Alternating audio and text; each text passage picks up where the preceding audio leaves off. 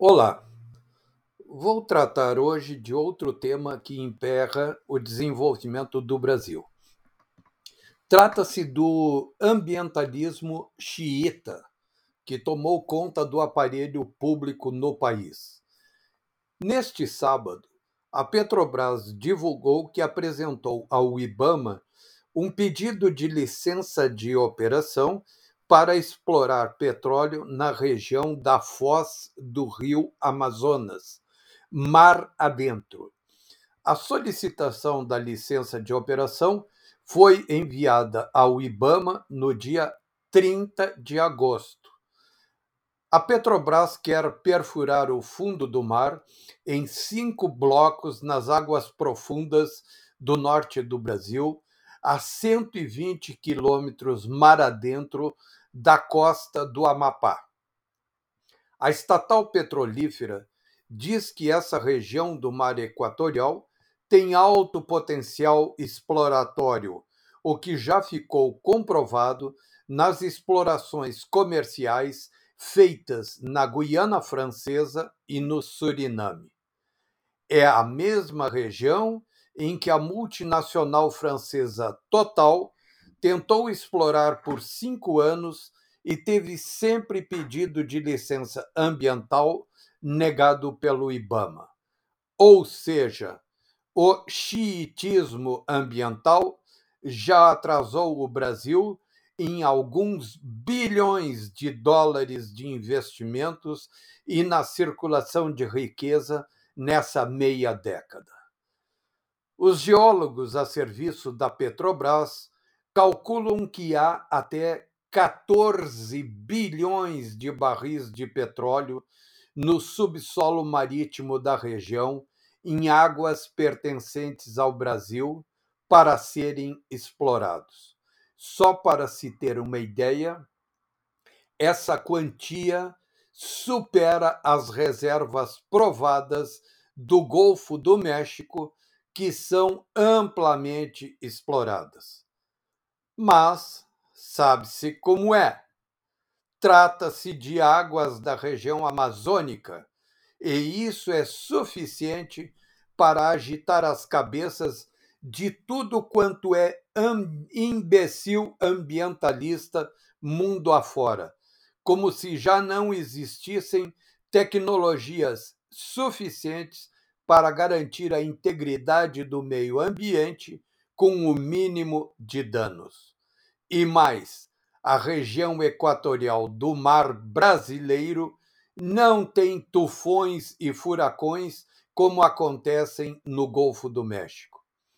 Enfim, cabe ao povo brasileiro e às autoridades no governo mobilizarem-se para exigir que o IBAMA libere essas licenças na maior presteza com os condicionantes necessários tão rápido quanto possível para que a Petrobras possa iniciar a exploração dessa nova fronteira petrolífera para o desenvolvimento do Brasil. Petróleo e gás garantem energia que o Brasil precisa para o seu progresso.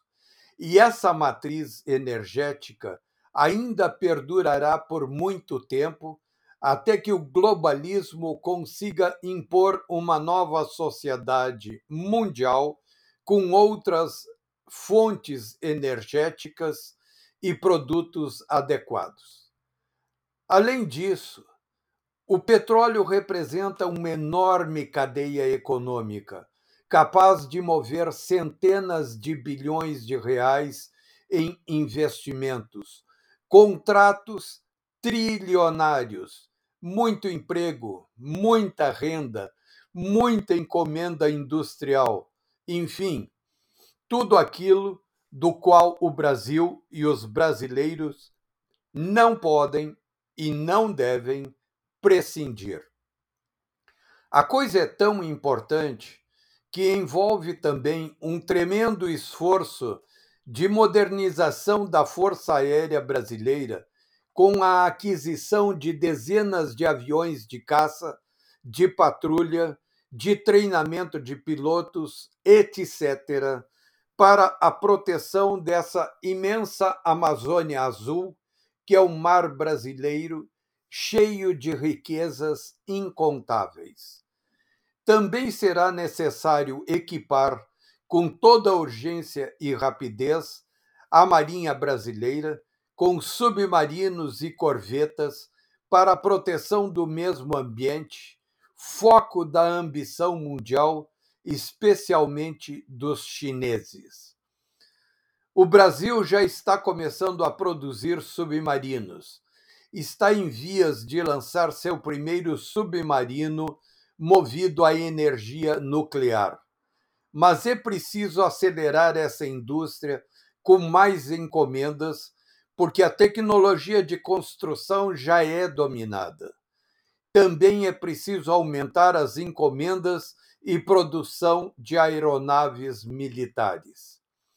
E, igualmente, é necessário desenvolver com toda urgência a capacidade brasileira de lançamento de satélites, para que o Brasil tenha um sistema de proteção a partir do espaço.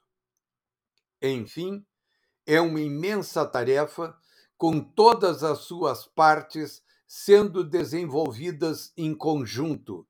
E tudo começa por dar início à exploração dessa riqueza, já comprovada, que está no fundo do nosso mar equatorial, dormindo em sono esplêndido. O Brasil e os brasileiros não podem continuar se deixar enganando pelo gritedo ambientalista desenvolvido por ONGs como Greenpeace, que, na verdade, procuram manter o atraso do país enquanto desenvolvem processos para nos tomar essas riquezas. O que eu digo não é nacionalismo barato, é fato. Já aconteceu e muito no caso da agricultura e da pecuária, e continua a acontecer. Poderosas organizações americanas do meio rural daquele país não têm o menor pudor em produzir e fazer circular material de propaganda dizendo com todas as letras, cinicamente, fazendas aqui, florestas lá. O Brasil não é mais o quintal do mundo inteiro. O Brasil é, não é uma nação de zumbis. O Brasil é hoje a garantia de alimentação do mundo inteiro. O Brasil exige respeito. Até mais.